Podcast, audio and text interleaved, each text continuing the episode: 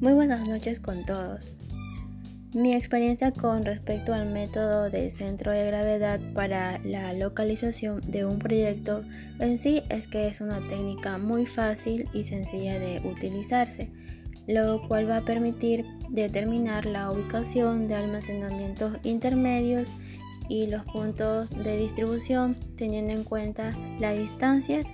que los separan y el aporte de cada instalación con el fin de que la localización de, un proyecto se encuentre en un ambiente que sea apto para su funcionamiento y esto a la vez tenga su éxito en un futuro.